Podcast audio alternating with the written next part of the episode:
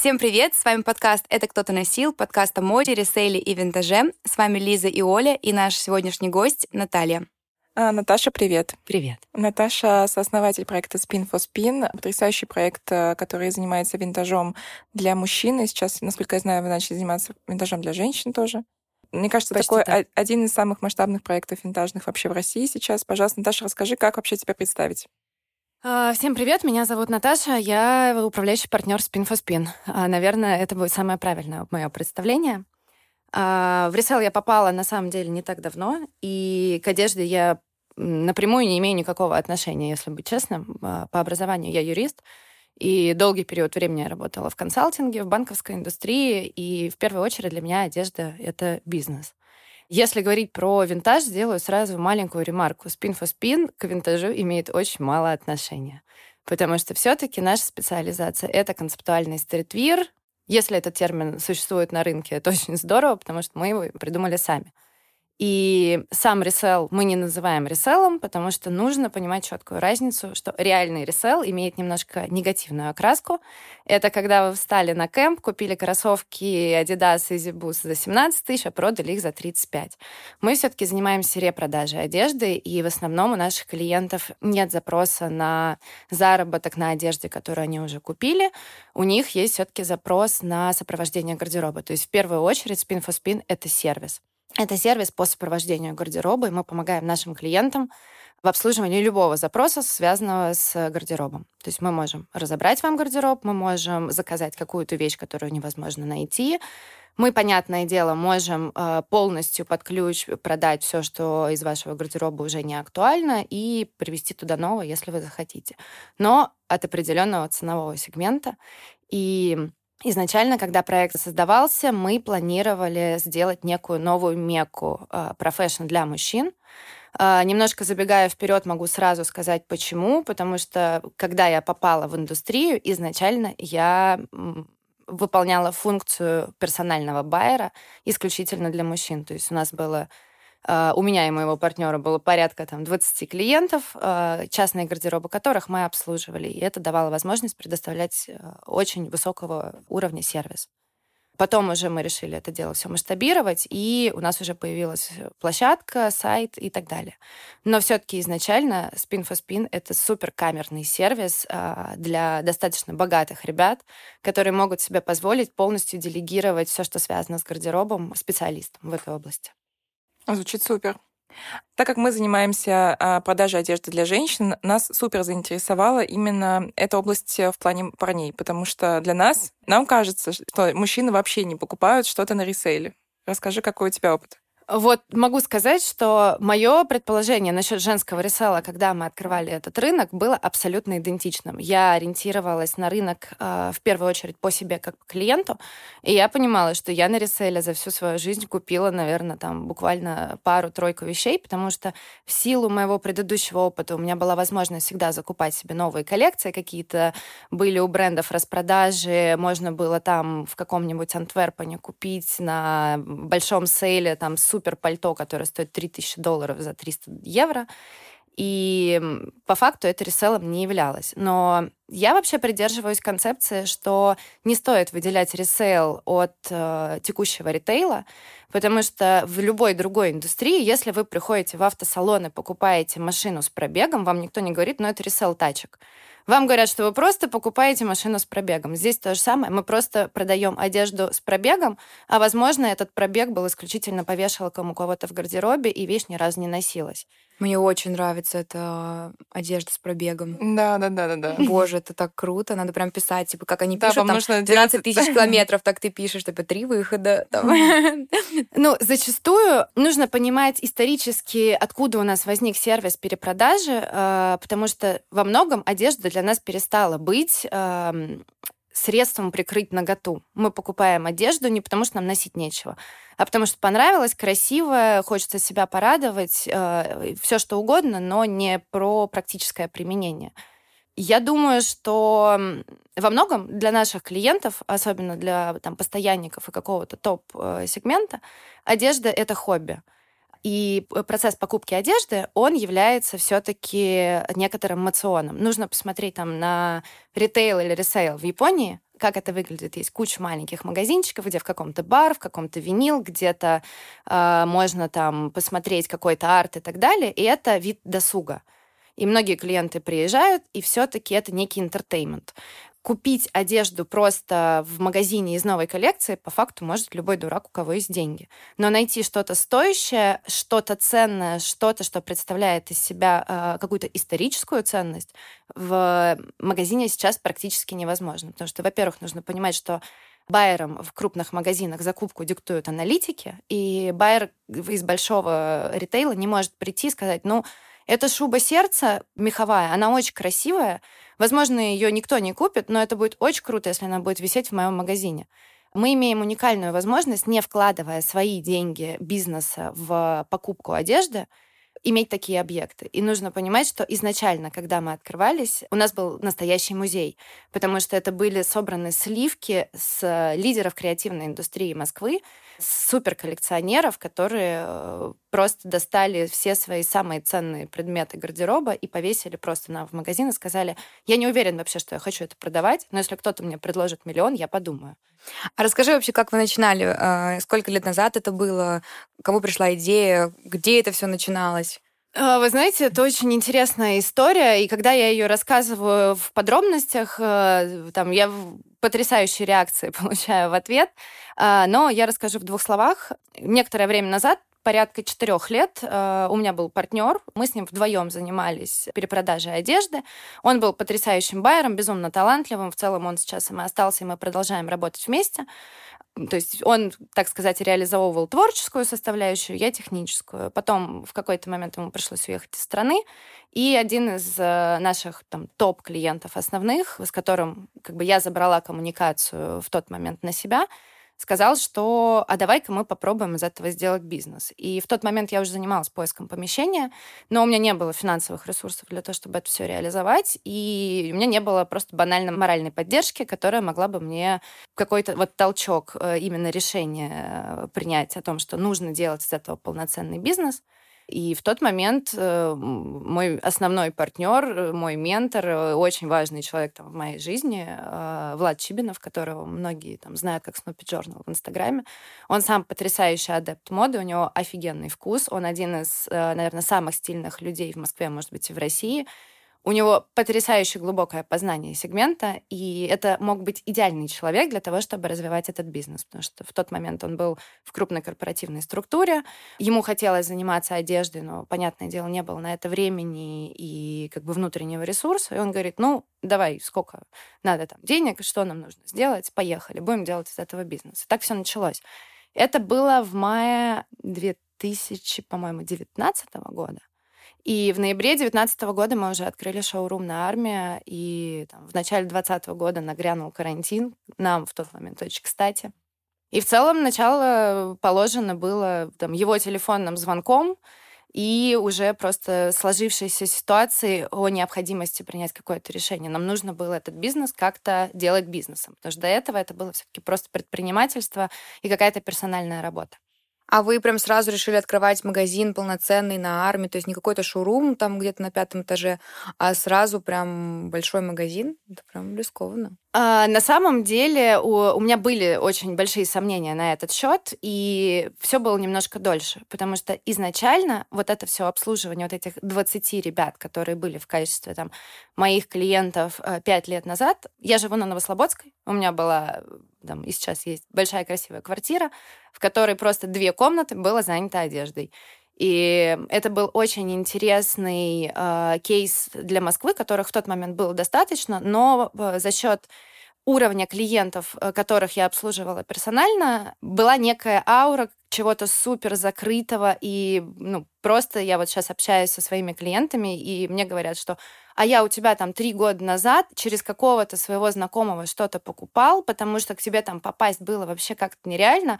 Я просто работала в достаточно расслабленном режиме, просыпалась в 12, и там мне кто-то позвонил, а можно приехать? Я такая, ну, что ты, не, я на тренировку пошла, давай потом. И это был просто классный кейс, что какая-то телка в какой-то квартире продает какие-то очень э, жесткие вещи, которых в тот момент на российском рынке вообще не было. Это было супер камерно, уникально. Мы делали очень, ну, там, персонально я делала очень прикольные сервисные истории для клиентов. То есть мне какие-то ребята просто писали, говорили, мне нужно сейчас понтануться, давай там что-нибудь, что вот есть самое крутое, самое жирное, вот чтобы сейчас все за столом в ресторане Белуга поняли то, что я вообще супер крутой чувак. И я там приезжала вот так вот э, в ручках на блюдце приносила крокодиловые ботинки там ребятам серьезным. И это просто такой некий э, инструмент сервисный, очень классный, э, который мог людям в обществе дать какой-то элемент самоутверждения в тот момент. А мы можем разглашать цифры или нет? А смотря какие. Ну вот бюджет на первый магазин какой у вас был? Я могу сказать бюджет на стройку, и на самом деле, э, если ребята из индустрии будут слышать, какие у нас бюджеты, э, я думаю, что все будут в шоке, потому что бюджет у нас крошечный. Нужно понимать, что там все сделано в основном на крови и пота людей. У нас тоже есть магазин, э, который Я до сих пор говорю, что там просто по трубам течет наша кровь, потому что мы открыли, мы делали все сами, притаскивали эти столы, красили стены, ну, в общем, абсолютно все своими руками.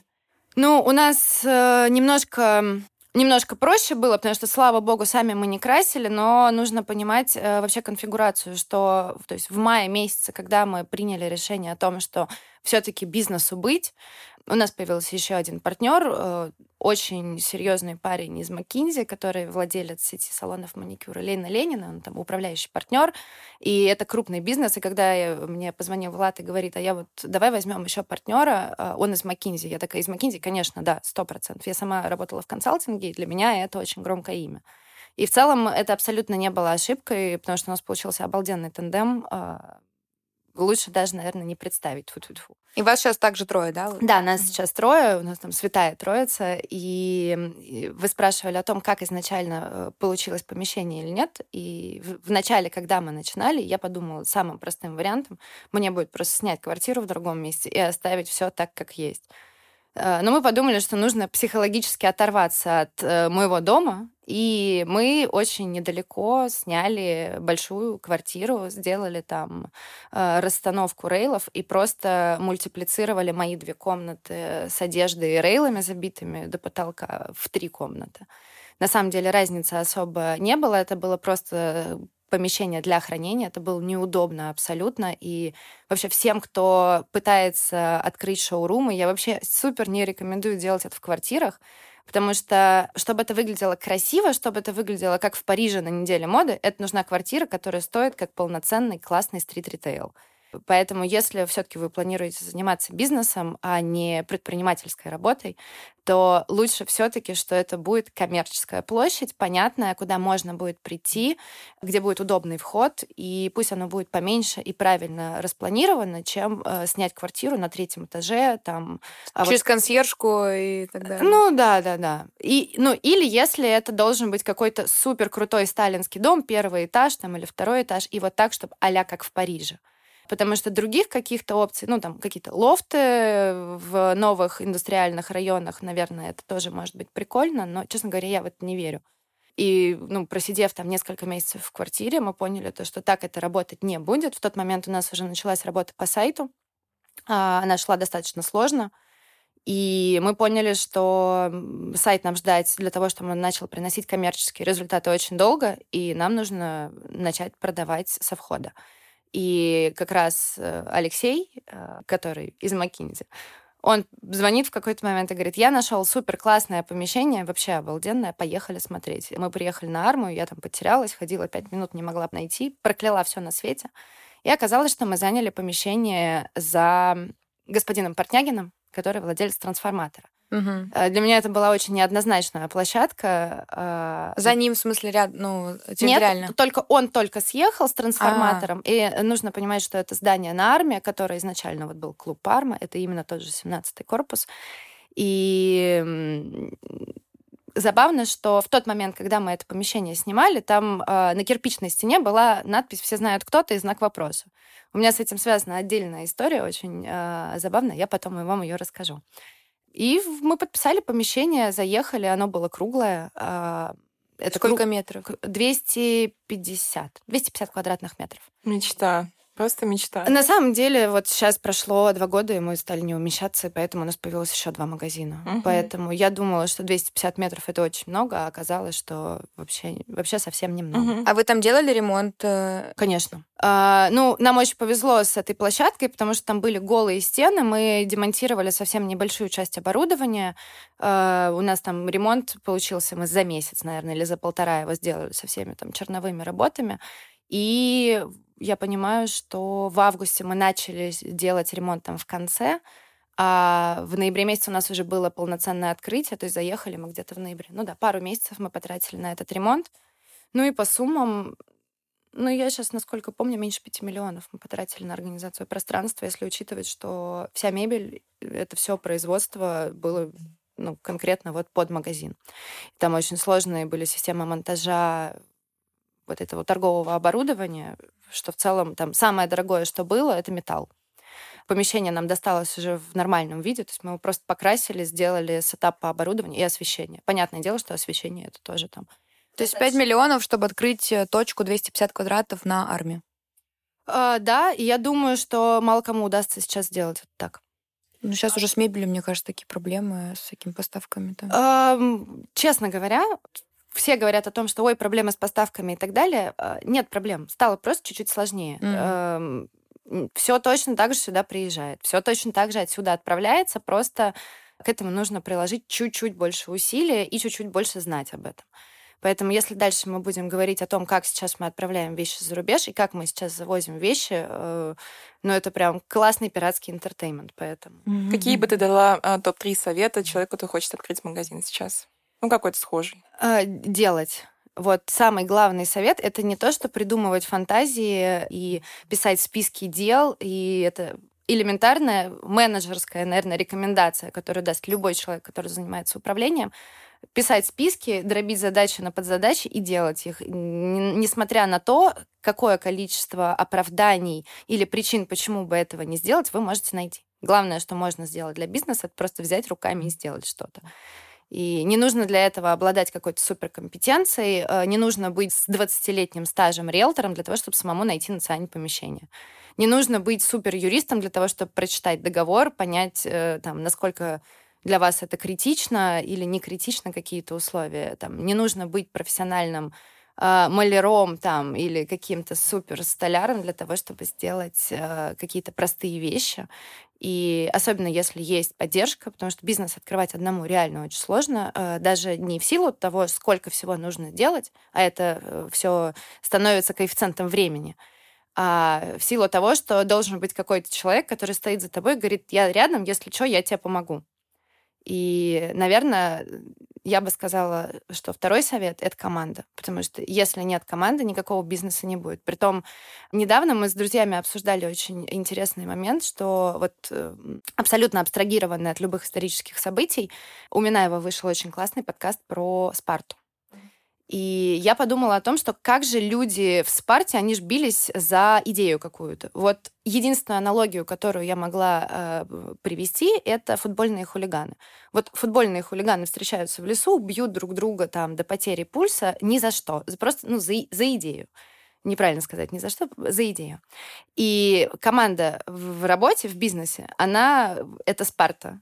То есть вы бьетесь за рынок, и нужно понимать, что ты должен быть готов э, вложить абсолютно все свои ресурсы сейчас в создание бизнеса. Если мы говорим про стартапах, э, это не та история, где ты пришел работать в Яндекс, пришел в крутую компанию и там пытаешься просто чуть-чуть усовершенствовать уже идеальный процесс, но когда вы строите все с нуля, должна быть очень сильная команда, которая готова работать по 12 часов, которая готова говорить то, что ты делаешь, не обсуждая, почему так, и это один из э, наших основных кейсов, которые мы смогли реализовать. Мы собрали лучшую команду на этом рынке, абсолютно точно, потому что раз в неделю мне приходит кто-то из моих сотрудников и говорит, мне предложили пойти в Меркури, а мне там какой-то сервис близкий к нашему предложил пойти на работу, и никто не уходит, хотя денег предлагают больше. И команда — это самое важное. Сколько у вас сейчас человек в команде? А в команде у нас сейчас, я боюсь, что больше 20. Почему боюсь? Классно. С одной стороны, да, с другой стороны, есть э, некоторый нюанс по организационной структуре, потому что Spin for Spin представляет из себя не магазин, по факту, и не сайт.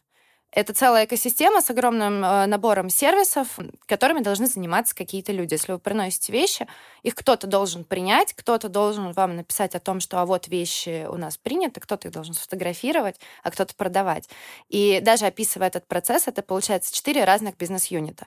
А, кто-то просто абсорбирует, кто-то продает. Это магазин, есть еще отдельно сайт, это тоже отдельная структура.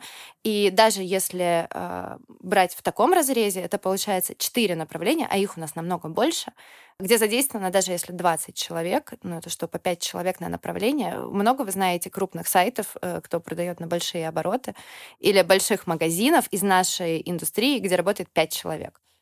Но на самом деле их не так много. Ну да, 20 даже как будто бы немного.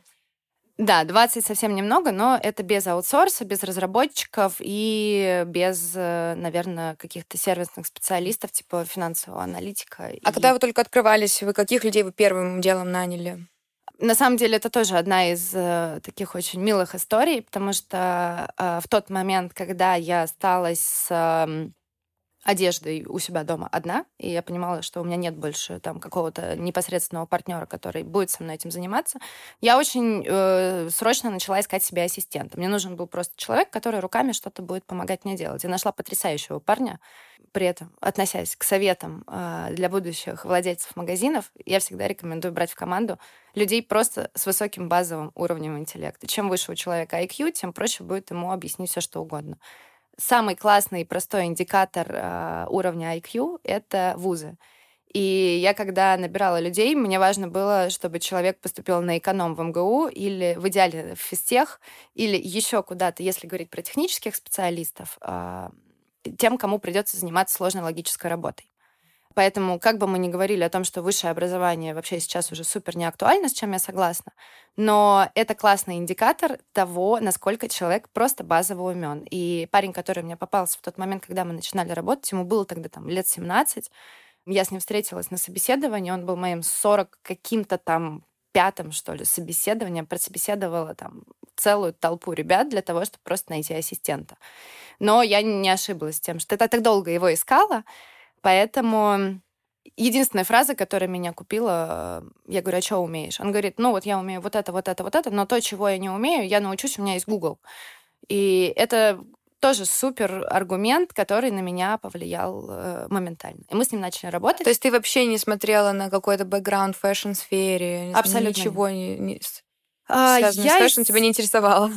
Нет, меня это интересовало, но я понимала, что этому человеку не сколько нужно знание фэшн, а сколько нужны какие-то базовые вещи. Самоорганизация и владение языком, умение быстро находить решение каким-то ситуациям, не тормозить.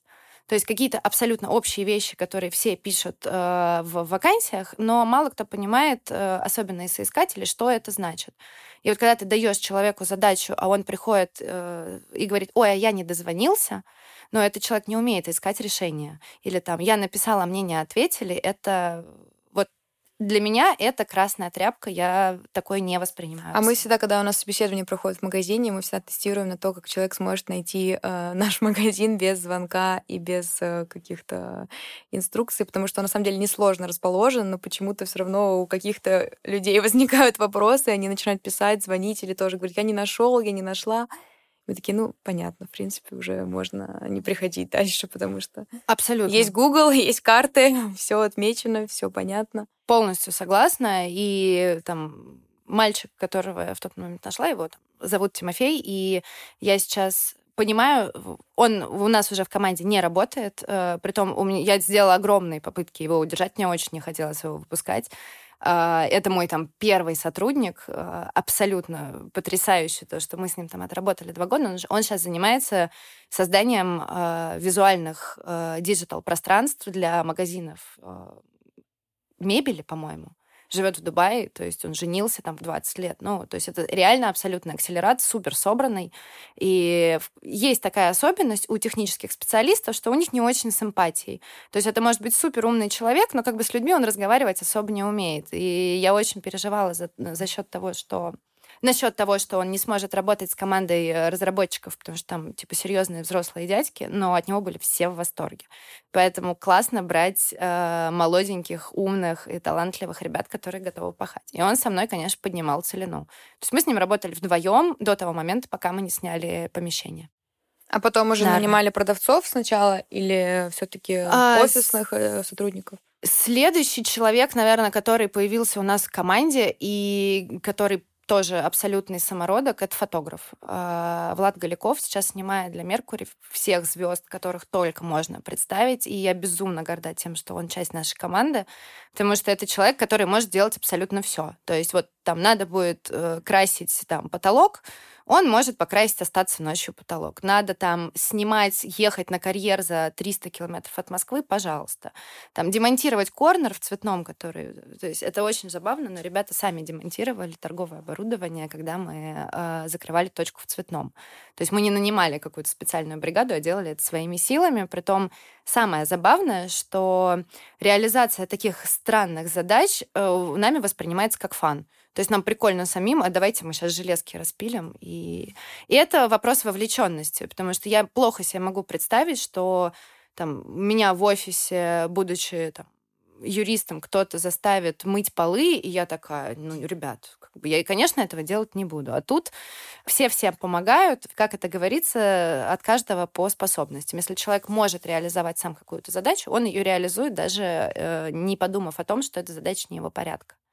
И ну, фотограф в тот момент, э, у нас еще был очень странный диалог, э, мы с ним только познакомились, нас познакомила одна очень классная модель, которая тоже потом с нами работала, и я у него спрашиваю, говорю, а чем ты занимаешься? Он говорит, ну, я вообще фотограф, там, я из э, там, какого-то подмосковного города или там даже дальше, куда-то в Среднюю Россию. У меня вот сейчас там две недели осталось по аренде квартиры. Если я сейчас не найду работу, я поеду обратно там к себе.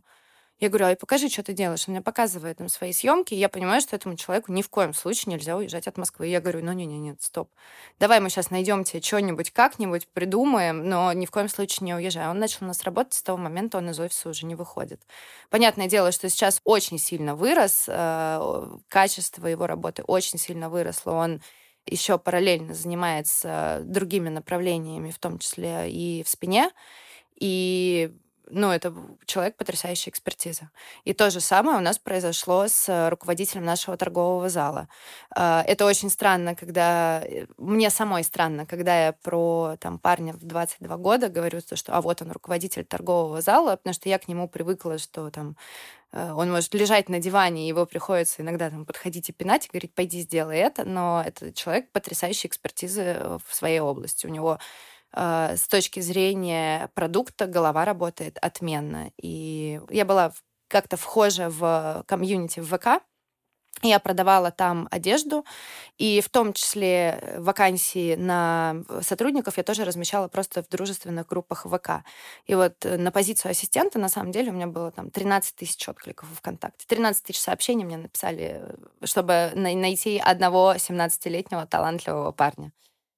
И тут то же самое у меня происходило с продавцом. Э, я считаю, что должен быть мэйч. Ну, то есть, если у меня с человеком мэйча не произошло, а мне с ним потом работать по 12 часов, это будет тяжело. Поэтому в какой-то момент ко мне уже в не открывшийся магазин, но уже мы были на армии, только после ремонта или заканчивали там ремонт, э, пришел Коля. И он говорит, я пришел из, э, там, из ВКонтакте купить кроссовки. И говорит, а что у вас здесь? И у нас там, типа, Лоран 14 года, там, супер классные какие-то шмотки. Для него это было очень ценно. В тот момент он работал в корнере Сен-Лоран в ЦУМе.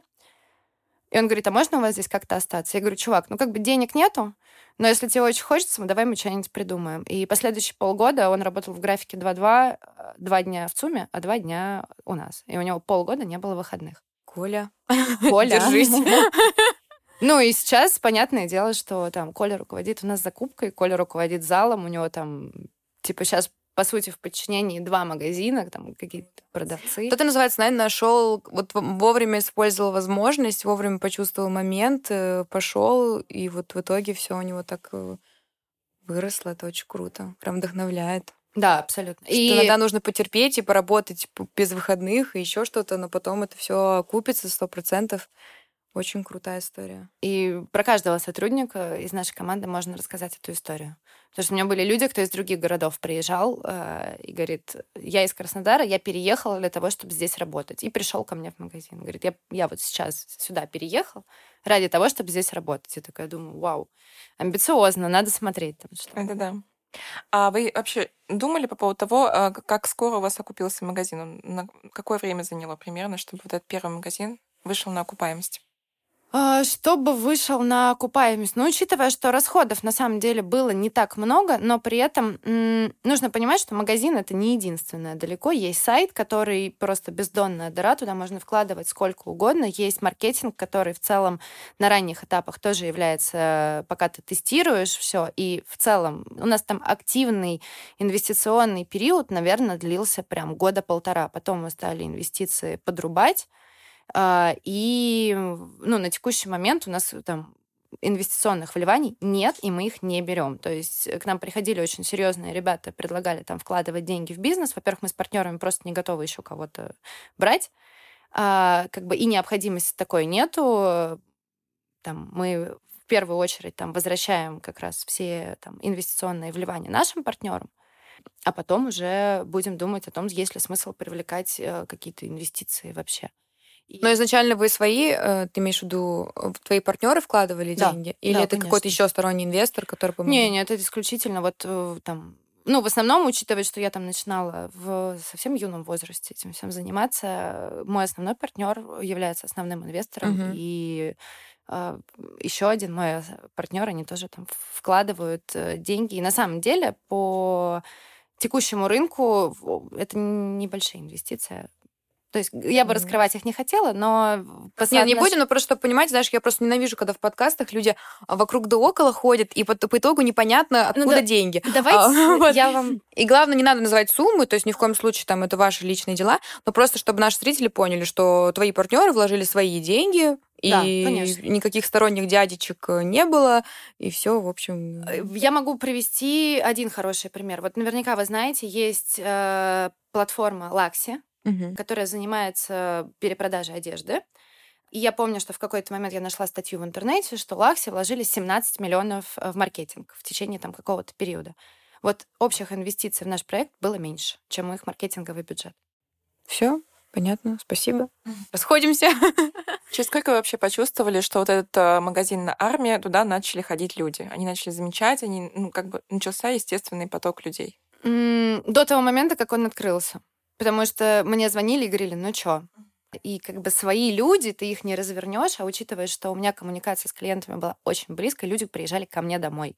Это были мои гости в первую очередь. И по большей части в тот момент, когда у меня вот есть вот этих 20 людей, которые могут ко мне приехать, и некоторые из них начинают немножко злоупотреблять э, в моем понимании, потому что ну, не хотелось мне работать на самом деле э, в офлайне. Но люди хотят получать досуг, они хотят ходить по магазинам, трогать, мерить, общаться с людьми, которые этим занимаются, потому что на самом деле а, там 40-летнему мужику бывает очень сложно найти оппонента, с кем поболтать про фэшн. А, потому что таких людей, специалистов, особенно того уровня, насколько погружены у нас в продукт клиента, то есть эм, у меня есть некоторые клиенты, которые в целом могут э, читать лекции насчет истории авангардной моды вот от и до без подсказок.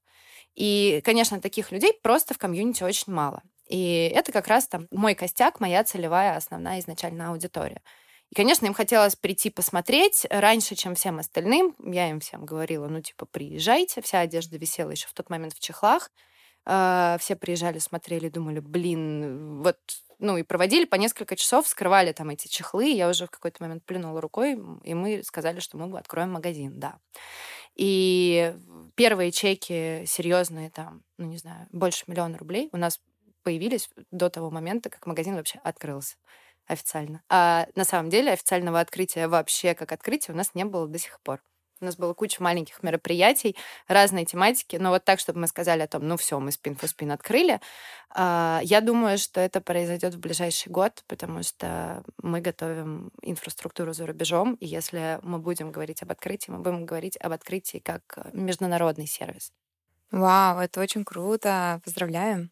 Ну, на самом деле, вы можете поздравить нас прям э, с реально очень классным событием, потому что вот буквально на этой неделе мы подписали помещение в Европе 430 квадратных метров. Во-во. Кажется, как будто вы вылетели в космос. Да-да-да. Практически. Вот я всегда боюсь, э, что со стороны это выглядит э, так, а я сейчас приеду в офис и буду подходить к ребятам и говорить, а ты покушал? Там, а вы всем написали клиентам, потому что все равно, э, какие бы классные вершины мы не достигали, все равно нужно понимать, что операционная деятельность, она никуда не девается. И еще один совет для будущих владельцев ритейла или там ресейл проектов — нужно понимать, что если вы хотите в школе стать космонавтом, вы думаете о том, что вы летаете в космос, а на самом деле вы 10 лет э, занимаетесь э, тренировками на тренажерах.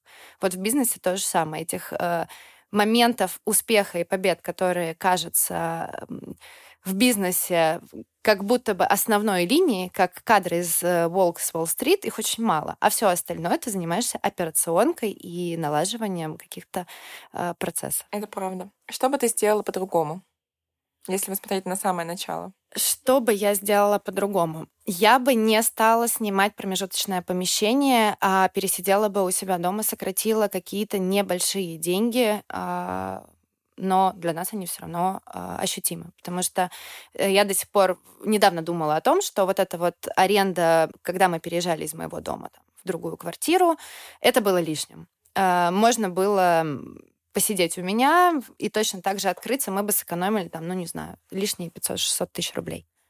А, надо было намного ответственнее подходить к реализации сайта, потому что мы, проработав два года на сайте, учитывая, что мы его конфигурировали в ППХ, нам было очень срочно нужно было сделать а, магазин. Мы еще не понимали, кто у нас клиент, мы не делали нормальный анализ по рынку, хотя как бы в тот момент делать анализ особо было не из чего, потому что сегменты... Вообще нужно понимать, что а, я, я так понимаю, что мы до сих пор единственный сервис мужской, э, который сопровождает гардероб. То есть есть ребята, кто там вот есть Second Front Store прекрасный, который протапливал вообще всю дорогу ресел, и мы должны быть благодарны очень сильно Ане Любан за то, что вообще она это сделала, потому что она создала этот рынок изначально. Она уже 14 лет, по-моему. Эм, да, вот мы недавно с ней встретились на Яндекс Fashion Day и обсуждали, что она уже не готова на текущий момент участвовать э, полностью вовлечена там в какие-то маркетинговые инструменты. И вот мы с ней обсуждали общие боли, и то, что для того, чтобы э, руководить бизнесом, ты должен сразу быть всем. Ты должен быть сам быть маркетологом, сам быть желательно еще там тем лидом для разработки, сам должен быть и там нянечкой для команды. Психологом. Иногда курьером. И иногда курьером. И при том, когда у нас сайт только запустился, я полгода возила доставки сама. Мне было интересно посмотреть, что у нас э, вообще за люди заказывают вещи на сайте, особенно первые. Вот. И я была очень удивлена иногда иногда. И в приятном, и наоборот смысле. Не знаю, где они нас находили, потому что рекламы тогда не было вообще, и это каким-то чудом люди попадали на сайт. Что бы ты сделала по-другому? Что бы еще я сделала по-другому? Ну вот сайт, наверное, это такая большая проблема, потому что сейчас у нас э, в итоге две команды разработчиков. Одна э, поддерживает предыдущий, ну, текущий сайт коллегу, но уже очень скоро мы выпустим э, сайт, за который мне будет не стыдно. А что у вас как разделено офлайн и онлайн? Э, что лучше работает?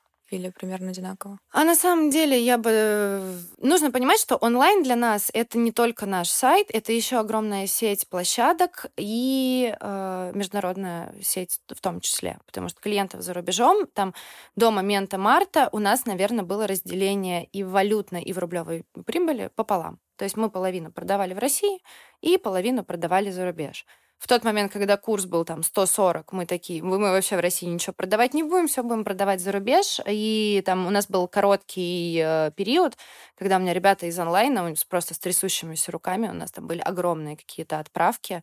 Э, я не знаю, там мы в день, наверное, по, по 30 вещей отправляли просто за рубеж. И думали, ну, ладно, посмотрим, сколько это продлится.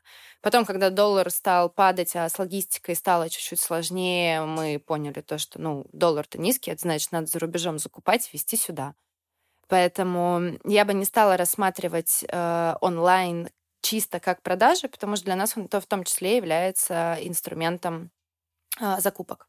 Mm-hmm. То, что мы сами закупаем вещи за рубежом, привозим их сюда, и это чаще всего те вещи, которые просто не представлены на российском рынке или по запросу от клиентов. А сейчас, э, наверное, сайт и... Ну, такая же пропорция осталась, особенно в рублевых продажах у нас пополам и осталось. То есть половину продает э, все, все маркетплейсы и сайт, э, и половину продает офлайн. У вас сейчас реализация и выкуп э, какой процентовки? А, у нас нет процентовки, у нас нет выкупа. А, то есть, то выкуп... вы то есть покупаете то, что вы покупаете сами, то, что захотели, то есть не клиенты вам предлагают купить у них, а да. то, что вы сами где-то нашли. А, а реализация возможна, то есть человек может принести на реализацию. Да, конечно. То есть на самом деле консаймент это и есть наш основная, а, основной массовый продукт, который мы реализуем. Вся суть в том, что мы принимаем вещи у частных и коммерческих клиентов, размещаем их на там, сети разных площадок и стараемся максимально дорого и максимально э, быстро продать. При этом э, за все время работы мы пришли к выводу, что не надо брать процентовку, это сложно. Люди не хотят считать, сколько это там 30% или 20%. Ты говоришь человеку, ты получишь за эту вещь 50 тысяч рублей, как только она продастся. Он говорит, хорошо и всем все понятно. Мы, кстати, также действуем, а, не всех это устраивает, но мне так э, кажется гораздо удобнее, когда если ты согласен, что тебе понравится, если ты получишь эти 50 тысяч рублей, ты не против получить именно 50 тысяч, ни больше, ни меньше, то какая тебе разница, за сколько она продалась? Потому что иногда, ну, я имею в виду даже не в том, что мы там заработаем на этом человеке, а наоборот, нам так удобнее делать и скидки, и какие-то маркетинговые истории с этой вещи, потому что мы знаем, что мы 100% должны отдать 50 тысяч. А когда вот эта процентность есть каждый раз нужно было согласовывать с клиентом, согласен ли он сделать скидку, хочет ли он уменьшить стоимость, еще что-то. И мне кажется, с этим гораздо неприятнее работать, чем просто сфиксировать эту цену. Согласна, конечно. И в целом у нас часто возникают э, диалоги. Вот буквально там на прошлой неделе пришел клиент и говорит, вот я там сдал вещь, я за нее получу столько. У вас раньше там была комиссия 33%, а вот она висит в магазине дороже. И я говорю, дорогой, ну давай посмотрим. Вот ты покупаешь у нас вещи, сколько в среднем мы скидку тебе сделали на все покупки. И мы пришли к выводу, что мы человеку, который спрашивает, а почему ценник в зале дороже, сделали скидку там 15% на все его покупки, которые он совершал. Ну, действительно, он много берет, это классный клиент, ему не жалко абсолютно сделать скидку, тем более, если э, владельца вещи это тоже устраивает, и это проходит по цене. Но нужно понимать, что сервисная часть, она требует очень большого э, объема операционных расходов. Для того, чтобы все было красиво, для того, чтобы вовремя все приезжало, а, был хороший сервис, в личном кабинете все работало корректно, нужны деньги. И понятное дело, что ни один бизнес не может жить э, без прибыли. Мы делаем бизнес, у нас должна быть прибыль. И это, наверное, еще один э, совет будущим предпринимателям, потому что бизнес должен быть доходным. Если бизнес не доходный, то вы идете по пути э, в никуда, потому что я не верю в крупные инвестиционные проекты э, в России так, как они работают за рубежом. Работая там в Штатах, вы можете продать идею, получить большие инвестиции э, на ее развитие и там какой-нибудь венчурный инвестор вложит вам там миллион долларов и будет ждать несколько лет, а выстрелит, не выстрелит. Но у него еще 30 таких проектов, где он положил по миллиону долларов, и где-нибудь да, обязательно выстрелит. У нас это так не работает. Э, мало кто в России готов давать большие деньги в идею без готовой реализации. А когда у тебя есть уже готовая реализация, и твой бизнес доходен, тебе как бы не особо нужны сторонние деньги. Да, но какой процент вещей вы все-таки сами выкупаете, закупаете, не знаю, как правильно сказать? А, нужно понимать, что все-таки, исходя из а, наших истоков, а, мы, скорее всего, будем закупать сами. То есть отчасти мы переходим в формат ритейла, и я этого очень долго не хотела делать, потому что, с одной стороны, это как бы... Дороже. А, э, на самом деле нет. То есть нужно понимать, что как только мы э, перестаем быть секонд-хендом, чем по факту являемся сейчас, и переходим в формат э, ритейла, у нас появляется огромное количество маленьких магазинов, э, формата, условно, площадь и количество персонала, как у нас, которые уже работают по 20 лет. И я уверена, что если у нас начнутся пересекаться бренды, им это не очень понравится. А я сталкиваюсь с форматами ведения конкуренции периодически на нашем рынке, и ну, это не очень порядочно.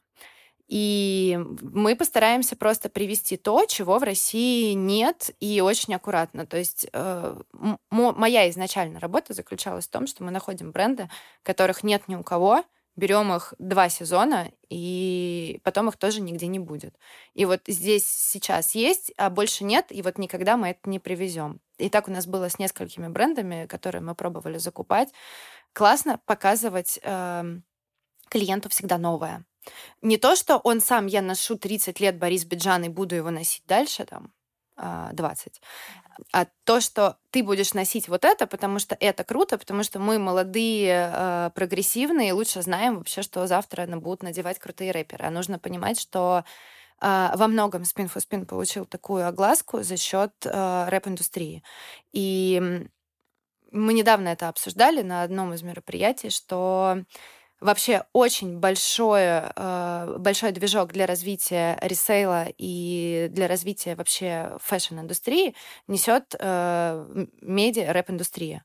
То есть, если сегодня Kanye West наденет на себя какую-нибудь тряпку, завтра ее захотят все. И э, во многом именно рэп-артисты и просто исполнители помогают нам э, делать массовым сложный э, продукт.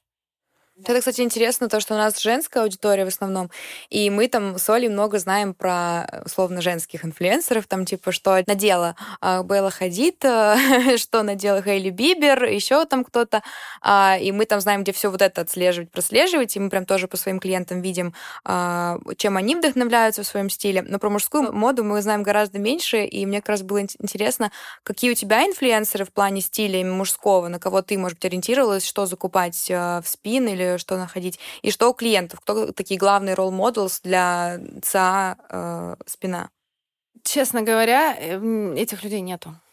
Все, э, все очень просто, и это работает. То есть я стараюсь максимально изолировать себя от вот этого постоянного медиапотока и не смотреть на то, что там носит э, какой-нибудь Асапроки и так далее, потому что все-таки хочется транслировать свою повестку, а не то, что мы возим вещи как на западных звезд. А, хотя, понятное дело, что запросы на это поступают, но если условно там, стилисты, которые работают с крупными артистами, просят нас привести определенный бренд, мы для них его привозим, потому что ну, это просто реализация частного заказа. Но если говорить про что бы я закупала себе в магазин, я бы ни в коем случае не стала ориентироваться на каких-то лидеров мнений, потому что я считаю, что нашей внутренней экспертизы э, достаточно для того, чтобы не пытаться кого-то копировать, а пытаться транслировать э, свою повестку. Понятное дело, что брендов хайповых, которые в топе и так далее, эм, не так много, их можно пересчитать, наверное, там, их двадцатка. И часть из этого является для нас таким сильным, сильной составляющей ассортимента. Но сказать вот так вот, что вот я слежу там за, в Инстаграме за тем, за тем, за тем, и смотрю, что на них за бренды, и закупаю их, нет. Это делает Коля. А, и, честно говоря, он тоже делает это не совсем так. Скорее, это все отталкивается от показов. То есть мы, когда выходит новая коллекция, мы смотрим показы, смотрим, что нам нравится, что не нравится, что мы реально понимаем, сможем закупить, а что нет и отталкиваемся уже от этого. И при этом больше всего я все-таки стараюсь ориентироваться на новых молодых дизайнеров, у которых нет бюджетов на показы. И это вот прям совсем свежая кровь. Это люди, ну вот э, там, пять лет назад никто не знал, что такое ready-made. Сейчас ready-made э, или даже ready-made это, наверное, сложный пример. Вот Chrome Hearts. Пять лет назад про Chrome Hearts знали там, ну, совсем единицы, люди, которые ездят в Японию, которые ездят в Штаты, а это определенный э, уровень там, социальный. А сейчас э, Chrome Hearts продаются подделки на Авито. А появление фейка — это прям... Первый звоночек, что ты успешный. Да. И, ну, понятное дело, там, что Chrome Hearts э, это супер иронично, э, потому что зачастую подделки по качеству намного лучше, чем оригиналы. Ну вот у них там такое серьезное брутальное серебро и серьезные брутальные готические шмотки из серии. Кстати, через вас можно заказать Chrome Hearts? Сейчас мы с Наташей поговорим об этом после подкаста. А, подскажи, пожалуйста, вот э, все мы знаем, что наш бизнес сильно изменился за последние полгода. У всех нам всем пришлось перестроить немножко как-то наши процессы. Как что изменилось у вас? Как вообще это все переносит ваш бизнес? А, ничего, потому что саночки надо с лета готовить. А, о том, что PayPal уйдет с российского рынка, я знала года полтора назад, а может и больше. И в тот момент э, я поднимала тревогу с партнерами, говорю, ребят, Времени осталось не так много. У меня были инсайты, действительно, я знала, что а, система платежная будет уходить, а для нас э, это было важно исключительно потому, что у нас половина продаж была там за рубеж. И нам нужно было как-то принимать деньги. Пока PayPal работал, все было хорошо, альтернативных методов защиты с такой защитой, как у PayPal, нету и до сих пор, я так понимаю, таких да, массовых. Ну, есть Stripe, но как бы там немножко другая история. А, Или казахская карта. А, каза... Ну, вот смотрите, в чем вся прелесть PayPal и почему очень плохо, что его нет на российском рынке. Вы купили вещь, у вас денежка списалась со счета PayPal, и она лежит у PayPal. Если ваш покупатель получает кирпич, он пишет PayPal, что «Ой, а мне приехал, это не Hearts, а кирпич», и денежка возвращается обратно, а покупатель остается с кирпичом. Вот такого инструмента защиты, так, чтобы был модератор посередине платежа, который э, при открытии какой-то, какого-то диспута с одной или с другой стороны мог помочь реально смодерировать ситуацию и решить э, по справедливости, ну или по доказательствам, которые предоставлены. Такого нету. То есть, э, если обратить внимание на наши российские площадки, э, The Market в какой-то момент пытался сделать э, какую-то систему защиты, и у них даже в пользовательском соглашении на сайте, поскольку когда-то произошла ситуация, что кому-то отправили пачку зеленого липтона, бутылку, там написано, что вот имейте в виду, что вот нужно совершить вот эти действия, чтобы вам не приехала пачка зеленого липтона. Не знаю, ребята поменяли это на сайте или нет, но в какой-то момент было забавно. А сейчас, насколько я знаю, ну, нельзя принимать деньги за рубежа, если ты российская компания. Э, возможно. Или... Возможно, но часть нашей инфраструктуры находится за рубежом. Поэтому... А, и, и изначально, то есть у меня была достаточно амбициозная цель. Я хочу до сих пор вырастить ком- компанию единорога. Компания Единорог — это компания с оценкой больше миллиарда долларов. Вот как бы чем мы вкратце занимаемся здесь все. Поэтому понятное дело, что такие деньги, такие оценки, возможно, сейчас э, в одном месте на Земле, это в Штатах или там, ну, где-то, не знаю, дубайские или лондонские стартапы. Э, я всегда смотрела на американский рынок, потому что изначально вся наша история продаж из Америки. Э, мне всегда казалось, что там Штаты — это страна возможностей и так далее. Э, Мое мнение немножко изменилось на этот счет, потому что там тоже хватает э, нюансиков. А, но на ту оценку, на которую я сейчас претендую, я понимаю, что мне нужен а, реальный трафик и реальная хозяйственная деятельность в Штатах. И Штаты для оценки принимают в расчет исключительно э, те продажи, которые произошли на территории Соединенных Штатов. Поэтому мы хорошо подготовились и открыли инфраструктуру и в Штатах, и в Европе, и положили соломку везде, где можно положить еще пару лет назад. Классно. Это, кстати, тоже хороший совет для начинающих предпринимателей, мне кажется. Класть что не нужно ждать, пока все обвалится. Нужно заранее предугадывать какие-то ситуации и подготавливаться к ним. Так сейчас, мне кажется, такое тяжелое время для инвестиций. Мы все знаем, что многие люди, которые куда-то инвестировали, эти инвестиции сейчас потеряли. И мы все знаем, что ресейл, винтаж, э, в целом какие-то культовые вещи — это то же самое инвестиция. Во что вообще ты советуешь инвестировать сейчас? А, во что я бы советовала инвестировать? Блин, это будет так э, странно звучать, наверное, но мы, наверное, не совсем подходим к одежде как к инструменту заработка, за исключением тех случаев, когда там барышня, не зная, выкладывает парку Рафа Симмонса там, 2003 года на Авито за 15 тысяч рублей, и у меня сидит в магазине продавец, он мне звонит, говорит, вы с ума сошли, она стоит там 300-400 тысяч, уберите ее и не делайте так, или давайте там приносить ее в магазин, мы знаем, кому ее продать за такие деньги. Потому что э, есть классная притча в интернете о том, что там папа дарит своей дочери Nissan Skyline и говорит, вот отнеси эту машину там в три разных места, где ее можно продать. В одном месте дают тысячу долларов, в другом там пять, а в другом сто, потому что последнее место, куда она эту машину привезла, это там, клуб коллекционеров японских винтажных машин. Поэтому нужно понимать и нужно разбираться в сегменте, чтобы знать, что стоит денег, а что нет. Притом вещей, которые на вторичном рынке реально стоят денег, их не так много, и они в основном все относятся э, там, к периоду с нулевого по десятый год. То есть на нашем рынке э, что у нас ценится? Там Раф Симмонс первой коллекции, да, действительно стоит денег, хотя сейчас мне уже кажется, что такой хайп прошел. Ну там э, Сен-Лоран ранней эпохи Эдди Слимана классная тоже э, ценящиеся коллекции, но нужно понимать, что зависит от того, на какого потребителя вы ориентируетесь, потому что все равно на этом рынке хватает людей, которым нужно худи с надписью Balenciaga. И понятное дело, что для них вот эти все ваши undercover там 2007 года не имеют никакого значения. Это для меня там очень важно, какого года коллекция, какого дизайнера, что он переживал в это время. И э, Конечно, все творческие порывы у дизайнеров, они во многом э, классно реализуются в период каких-то сложных периодов жизни. Вот так есть э, там классный бренд Infant Rich de Prime, мы его очень любим. А, и там основной и единственный дизайнер. Э, он в какое-то время проходил наркологическое лечение, как со многими э, инфан риш это бывает. И э, находясь на рехабе, он начал рисовать и создавать одежду. И сначала это было так, что он там пошел в винтажку, купил куртку за 200 долларов и на нее там сделал тысячу клепок. А потом эта куртка продается байером или непосредственно потребителю там, за 10 тысяч долларов, потому что работы он э, вложил туда много. И понятное дело, что его первые коллекции, когда он э, только отходил от своего там, сложного периода в жизни, они намного сильнее, чем то, что он выпускает сейчас. И изначально спин и создавался для того, чтобы сделать э, музей, где будут представлены вот такие вещи. Каждая вещь, она здесь почему-то.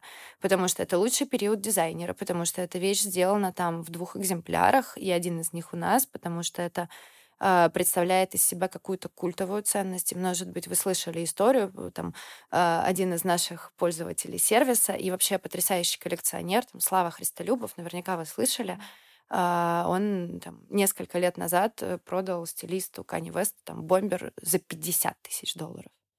И это потрясающий кейс для нашего рынка, но абсолютно неудивительный для зарубежного, потому что, насколько я знаю, этот бомбер сдается до сих пор в аренду за 5 тысяч долларов за выход. То есть, если говорить про инвестиции, то наверное, сервис проката — это классная инвестиция э, с точки зрения одежды, потому что какие-то культовые лоты можно искать за недорого и сдавать их в аренду, но у нас просто нет еще, наверное, какой-то культуры. И про аренду я бы сказала чуть попозже, Потому что со многими стилистами, с кем я общаюсь, многие говорят спасибо за то, что мы создали этот рынок аренды. И там представить три года назад то, что продакшены и артисты выделяют бюджеты на то, чтобы взять вещи поносить, такого не было. То есть все говорили, как это, пусть мне и так все дают бесплатно, а, или там за отметочки, за фоточки. Сейчас э, на рынке такого нет. Сейчас любой продакшн дает бюджет э, на аренду, если они хотят действительно крутые шмотки. Но это отдельная история. И там как инвестирование классно иметь какой-то стек вещей, которые можно быстро продать, если вдруг понадобились деньги. У меня есть мой близкий друг, э, тоже блогер, и он прямо и говорит, что я не умею копить деньги, и у меня они не могут лежать, но при этом я могу купить там 15 э, классных вещей за дешево, зная, что я смогу их очень быстро продать дороже, чем я их купил. Но если говорить про инвестиции в фэшн-мире я бы все-таки обратила внимание на ювелирные камни, потому что нужно понимать, что минералы э, в природе заканчиваются, и там через какое-то, ну вот сейчас, э, там, насколько мне известно, добычи рубинов просто больше нет. Вот если да, рубины есть... все закончились. Вот, ну, а если что-то закончилось, то это значит, что оно будет очень дорогое, а особенно про предметы роскоши. А вообще вот мы знаем, что женщины готовы тратить любые суммы на сумки. То есть у нас тоже в магазине есть и обувь, и аксессуары, и одежда разная, но сумки это как бы так главное, так скажем, на что люди готовы тратить. А что у мужчин такое самое основное, на что они вот больше всего готовы потратить? То есть футболка пофиг, там условно джинсы пофиг, но вот там, не знаю, кроссовки почему-то в моем представлении, это то, на что мужчины готовы потратить. А вы знаете, это очень персонально, потому что вот говорят сумки, сумки. Ненавижу сумки, вообще люблю, что все, все, что с карманами, и чтобы можно было все запихать в карманы и не ходить ни с чем в руках. И у меня даже бывает ситуация, вот у меня там сак дежур, а я ее могу в такси забыть. Поэтому это, мне кажется, очень индивидуально для... Ну, если говорить типа про самую продаваемую категорию, понятное дело, что это футболки и лонгсливы, потому что их просто часто меняют. А, а дальше уже персонально. Есть мальчики, которые очень любят штаны, у них там миллион пар штанов. А, есть мальчики, которые любят кроссовки, у них там 50 пар, они их драют, не но... очень аккуратно носят, у них там всякие средства по уходу. Но это, наверное, больше про коллекционирование или про любимый предмет гардероба. Вот у меня любимый предмет гардероба платье, у меня их там 50 штук. Понятное дело, что я не могу носить их э, постоянно, но это такой мой, мой фаворит. Вот у каждого он свой, и тут, наверное, какую-то статистику э, проводить очень сложно, потому что зависит от, э, во-первых, предпочтения, во-вторых, образа жизни. Понятное дело, что у человека, который работает в офисе, скорее всего, будет много костюмов. Ну да. А еще меня интересовало, пока ты рассказывала, а, мне интересно, вы выбираете вещи, которые вы принимаете в свой магазин, как я понимаю, очень селективно, очень э, э, выборочно, и ищете только такие вот hot pieces, необычное, что-то редкое. Не ограничивает ли это количество вещей, которые и клиентов, которые вообще могут вам поставить э, такие вещи? Потому что в моем представлении даже такой модный город, как Москва, все равно э, количество людей, у которых модные вещи, прям такие люксовые, крутые, редкие, их все равно не очень много. Э, или же все-таки ты сейчас разрушишь это, это мнение и скажешь, что нет, на самом деле их очень-очень много? Но на самом деле нужно понимать, что клиентов можно делить э, по каким-то грейдам. То есть пользователи сервиса, э, там, я не знаю, вот у меня в какой-то момент было 20 клиентов, и эти 20 клиентов э, выдавали, то есть это вот можно считать абсолютно такая сливочки э, с, с этого сегмента э, людей, которые просто интересуются fashion. Это люди с абсолютно экспертным подходом к формированию гардероба. То есть э, это люди, у которых энциклопедические знания про э, свое хобби. Таких людей действительно очень немного. Это чаще всего люди, которые или очень много времени тратят на формирование гардероба, или для них там походы в магазин — это прям э, большой процесс. Э, есть люди, кто, ну, типа, просто прикольные шмотки, он на этом не так фокусируется, но при этом в его гардеробе все равно хватает э, чего-то очень интересного. Есть люди, кто уже отболел.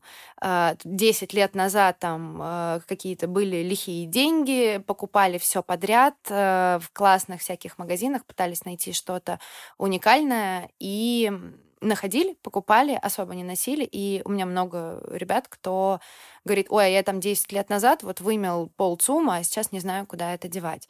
И понятное дело, что такие, у таких клиентов есть э, определенный срок жизни. А, то есть у них есть одежда, которую они готовы продавать, ну, там, в течение года.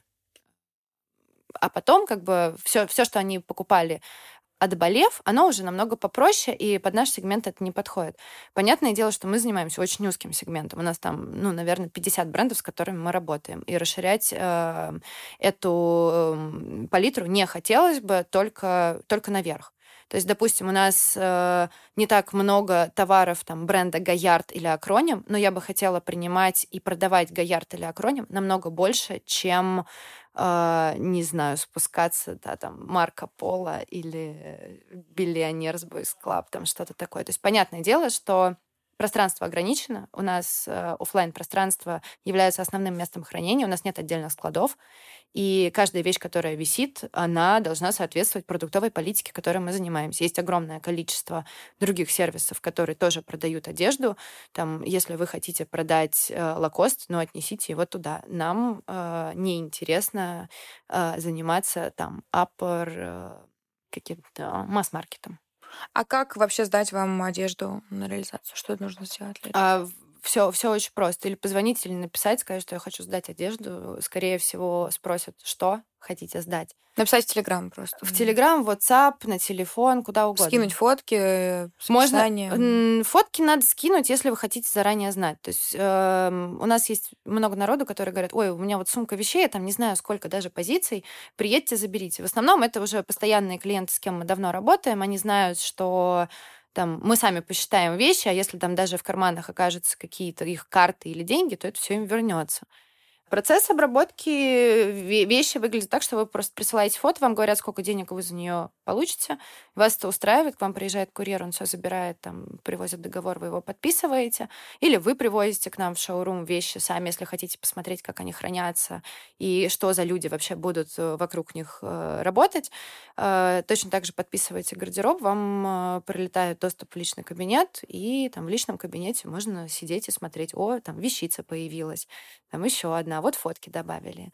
И все очень просто, все очень диджитально. Я не вижу смысла в каких-то излишних э, этапах. Э, то есть один, два, три. А на сколько месяцев э, реализация? вот как такового ограничения по срокам мы никогда не ставим. Но на входе мы стараемся, поскольку хранение ограничено, мы стараемся брать товары, которые реализуем за 60 дней. То есть, если вы сейчас хотите сдать шубу, я скажу, не, подождите до октября, вот в октябре самое то заберем. У нас также тоже 60 дней, тоже сезонное, потому что мы не хотим два месяца просто так хранить. Но бывают просто вещи, которые, ну, то есть, если это музейный экспонат, не, ну, естественно, и там это... куртка за миллион, то, скорее всего, 60 дней будет мало. Хотя последнее время я наблюдаю такую тенденцию, что, возможно, из-за того, что э, супер люкс там сейчас закрыт, и нельзя пойти в Louis Vuitton и купить что-нибудь трендец какое дорогое, а людям все равно хочется, э, какие-то супер дорогие вещи стали уезжать. Угу. То есть, может быть, это такая агония кризисная у людей. Вообще я хочу рассказать о том, что как действует сайт, когда у вас ресейл-платформа, потому что у вас же каждая вещь в одном экземпляре. Да. То есть вам нужно потратить средства на то, чтобы каждую вещь... Э, ну вот вам приезжает каждый день там, по 10 курток, вам нужно да. реально каждую вещь отснять. Конечно. Это, конечно, огромные затраты, мне кажется. А Это... вы снимаете у себя там, у вас студия да. в магазине просто? У нас циклорама, все оборудование, все свое, два фотографа в штате, которые э, просто бесперебойно снимают. Мне кажется, это единственный вариант, потому что все это вести да. куда-то еще. Не, это конечно конечно. Во-первых, э, логистика это очень большие риски. Всегда я ненавижу возить вещи туда-обратно, потому что а вдруг там что-то потеряется, а ты за это отвечаешь головой. И вообще лучше всегда замыкать процесс э, внутри компании, если есть на это возможность. Uh, у нас полностью цикл обработки товара, все происходит у нас, у нас вещи не выходят никуда из помещения, э, ну и поэтому, соответственно, потерь такого рода у нас вообще просто немыслимо, такого не бывает. А как клиент получает э, деньги по итогу продаж? Он просто в личном кабинете, опять же, видит, что у него там продалось, и он может эти деньги получить себе на счет. Мы очень долго систематизировали систему оплаты. А, потому что в идеале в моей голове это должно было выглядеть как вот э, ты заходишь в личный кабинет, видишь, что у тебя там продано и доступно к выплате столько-то. Поскольку у нас есть отправка за рубеж и подправка по России, человек, который купил вещь, э, может захотеть ее вернуть, и мы берем небольшой гэп в размере 10 дней э, на возврат. То есть если в течение дней, 10 дней с момента получения товара клиент говорит, что что-то мне эта вещь не подошла, я хочу ее вернуть, это тоже часть сервиса, мы всегда принимаем возвраты. Хотя все говорят, что вот, вторичка не возвращается. Ничего подобного, мы все возвраты берем, и я считаю, что это правильно, потому что нужно давать человеку свободу в таком формате. А, несмотря на то, что покупают сильно дешевле, чем в магазине. Потом мы пришли к выводу, что самым простым будет э, систематизация, как в банке. Вот там, есть у тебя зарплатный день какой-то, э, если есть зарплатный проект в банке, или есть у тебя кредитная карта. Вот у тебя есть определенная дата, когда ты знаешь, что тебе ну, или придут деньги, или ты должен заплатить и так далее. Мы пришли к выводу, что мы сформируем просто график, календарь платежей, и клиент знает, какого числа у него будут доступны деньги. Ну и понятное дело, что если там человек уехал, или там он за рубежом, или еще что-то, мы отправляем деньги на карту, при том э, в тот момент, когда вот были там э, кризисные всякие моменты с оплатами в марте месяце, мы их абсолютно не переживали, потому что вся инфраструктура к тому, чтобы переводить деньги за рубеж в любую страну, любым способом, вплоть до крипты, у нас налажена. И ну, мы, типа, молодые, передовые, у нас выплата криптой, пожалуйста, не проблема. А, и точно так же... Но, конечно, самый простой вариант — это когда человек приезжает, забирает наличку, а учитывая, что мы очень в плотной коммуникации с клиентами, и они заезжают часто не раз в месяц, особенно постоянники, у кого большие обороты, ну, они просто приезжают такие, а что там, к бухгалтеру есть денежки какие-нибудь мне? Ну, если есть возможность вне графика платить, мы, конечно, даже платим. Но классно, чтобы, конечно, из личного кабинета был инструментарий, позволяющий это просто вывести на карту, но наша банковская система и бюрократия в реализации этого процесса, она очень сложная. То есть для того, чтобы мне получить платежный шлюз, который позволит напрямую с сайта выводить деньги человеку на карту, э, это как бы с расчетного счета деньги должны вываливаться. А во-вторых, маленькая техническая ошибка какая-то, и там как бы появился дополнительный ноль, и это чревато большими проблемами. А я считаю, что наше техническое оснащение по сайту еще далеко не дошло до того э, момента, чтобы мы могли этот функционал предоставлять. Понятно. А, еще у меня вопрос по поводу женского. И еще то, что вы открыли еще один магазин, как я... или два магазина. Еще два или один? Всего их а, сколько? А смотря с какого момента. Ну, теперь получается четыре. Уже четыре? Да. То есть после, вместе с армой 4? Да. Они все мужские или все женские? Э, один... Один, один женский. Три мужских, один женский. Один мужской, э, два мульти и один женский. Скорее так. А как вы понимаете, в какой магазин, а, какой ассортимент повесить? И если проблемы, допустим, на сайте увидели одно, приехали в один магазин, там, оказывается, этого нет, нужно ехать в другой, есть такие сложности или это все? Ну, нет. Они отличаются как-то концептуально друг от друга? Ну, конечно. То есть у нас есть основная э, наша альма-матер на Курской, и там у нас это мужской клуб. Там только мужская одежда. И мы в какой-то момент опрашивали наших клиентов, а хотим ли мы, чтобы вообще, хотят ли наши клиенты, чтобы на армии появилась женская. И мы пришли к выводу, что единственным способом, как мы можем объединить женское на армии, это снять еще один этаж под нами. Он пока занят, поэтому большого женского магазина у нас пока не предвидится. А, и, честно говоря, наша основная аудитория это мальчики, и они не особо хотят, чтобы их жены ездили с ними к нам в магазин, потому что э, порой провести там 4 часа у нас в тишине и исключительно как бы в атмосфере мужского клуба, это э, тоже такой досуг. Uh, у нас есть женский магазин на Белорусской. Он работает только по записи, и в основном это магазин для женщин, наших клиентов, потому что мы, наверное, немножко по-сексистски это будет звучать, но мы мужской сервис. Мне очень нравится работать с мужчинами, намного больше, чем женщинами, если честно. И это вся политика продуктовая, она формируется исходя из моих предпочтений. Мне проще работать с мальчиками. А чем отличается работа с мужчинами и с женщинами?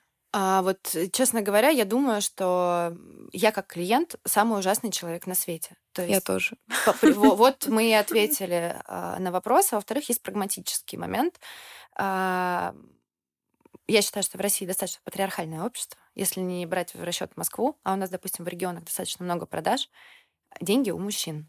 И часто бывает так, что девочка для того, чтобы что-то купить, она там идет к своему молодому человеку или платит его картой. Как мы часто это видим. Да.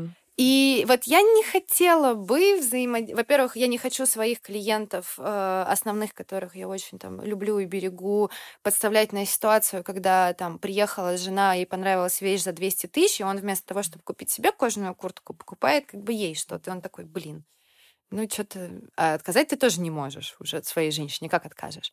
Поэтому мы выделили отдельный магазин, и вот они, он намного меньше, компактнее, там меньше намного ассортимент, он очень там жирный, а, и девочки просто едут туда и ну, все равно наши мальчики, получается, вынуждены платить за покупки своих девочек. Неизбежно, это неизбежно. Ну да. А что осталось до сих пор а, твоим а, в плане задач и тем, чем ты занимаешься конкретно? И что ты делегировала уже полноценно и вообще туда больше не лезешь в бизнесе? Блин, сложный вопрос, потому что мне кажется, что я лезу вообще во все. Ну, просто с разной периодичностью. А, я контрол-фрик в этом плане, и я не могу отпустить ни один процесс а, в полной мере. Мне нужно понимать, что везде происходит а, во всем. То есть я прекрасно понимаю, что у меня не хватает... Ну, то есть есть вещи, которые я не понимаю, не знаю, и туда не лезу в силу того, что у меня нет компетенции. Допустим, я не могу быть э, байером, потому что я колхозница.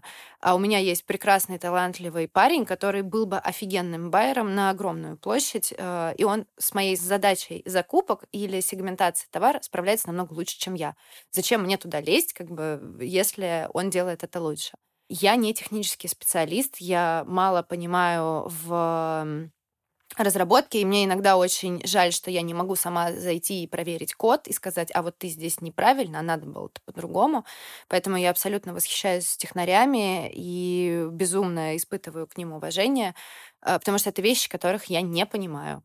И туда я могу выступить только... Ну, понятное дело, что в разработке я участвую как владелец продукта, и я вынужден давать какие-то задачи, формировать ТЗ, учитывая, что там команда молодая, и не, не все так просто э, с точки зрения разработки, как кажется. Потому что ты думаешь, а вот добавить здесь кнопку, что там, две минуты. А на самом деле это совсем не так.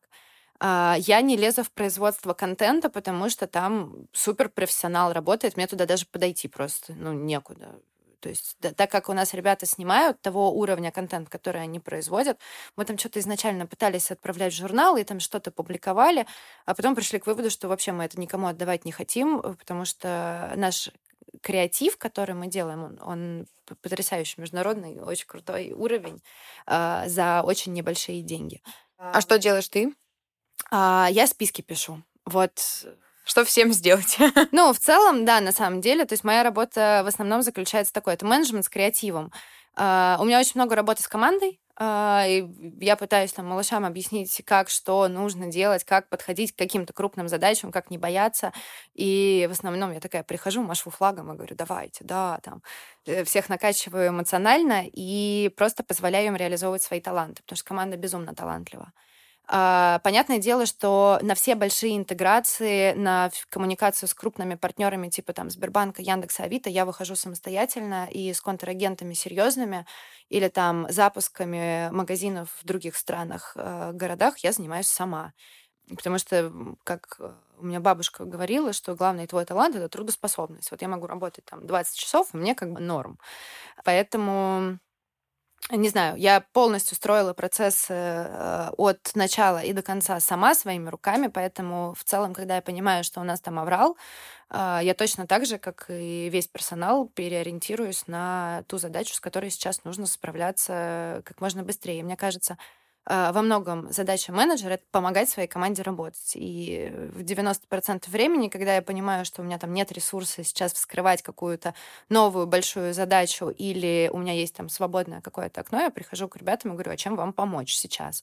И чаще всего ко мне просто приходят э, с какими-то вопросами, чему я безумно горда, то, что там в среднем возраст сотрудников по 20 лет.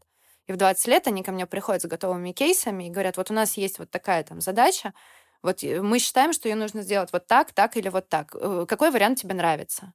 И в этом плане я абсолютно кайфую, насколько они самостоятельные, а, и это произошло очень быстро. И у нас нет менеджера прослойки между мной и руководителями направлений. Э, хотя я очень много предпринимала попыток найти вот такую волшебную кнопку какого-нибудь супер-менеджера, который будет вместо меня там пинговать все эти задачи. А это так не работает. Просто в какой-то момент э, правило брать и делать, а у нас это называется правило пяти минут. То есть если задача выполняется меньше, чем за пять минут, это написать письмо, позвонить, там что-то такое. Ее надо делать сразу, ее нельзя откладывать. И есть задачи чуть глобальнее, э, в которых там требуется чуть больше времени. Мы просто зачастую... У нас есть э, огромный бездонный лист, где написаны дела, которые мы должны делать. Там, в Excel 10 страниц текста. И мы просто по очереди идем по ним. Когда мы понимаем, что у нас есть время, а, я должна открыть этот лист и сказать, ну что ты там сидишь, ничего не делаешь, давай-ка вот тебе там следующая задача по очереди. И поэтому у нас постоянно появляются какие-то обновления. Мы, когда придумали какую-то идею, мы ее записали в список. Когда у нас появилось время, мы занимаемся ее реализацией. Поэтому во многом я просто являюсь э, тем человеком, который говорит, вот сейчас, наверное, надо делать вот эту задачу. И, ну, понятное дело, любые вопросы кризисного управления тоже полностью на мне, и там я достаточно жестко обычно веду дела. А, наверное, последний вопрос, будем завершать наш подкаст. Ты хотела рассказать про какую-то фразу, которая в офисе трансформатора была написана. А, все знают, кто я. Да. А, в офисе трансформатора, когда мы заехали, а, там была фраза на стене, написанная мелком, со знаком вопроса. Все знают, кто я. И я на нее посмотрела, э, мне она запомнилась, я подумала, что это какой-то знак, особенно учитывая, что это риторический такой вопрос. И в какой-то момент я не делала, э, я летела из э, Парижа с недели моды, и в аэропорту встретила одного очень для меня авторитетного редактора одного очень крутого модного издания.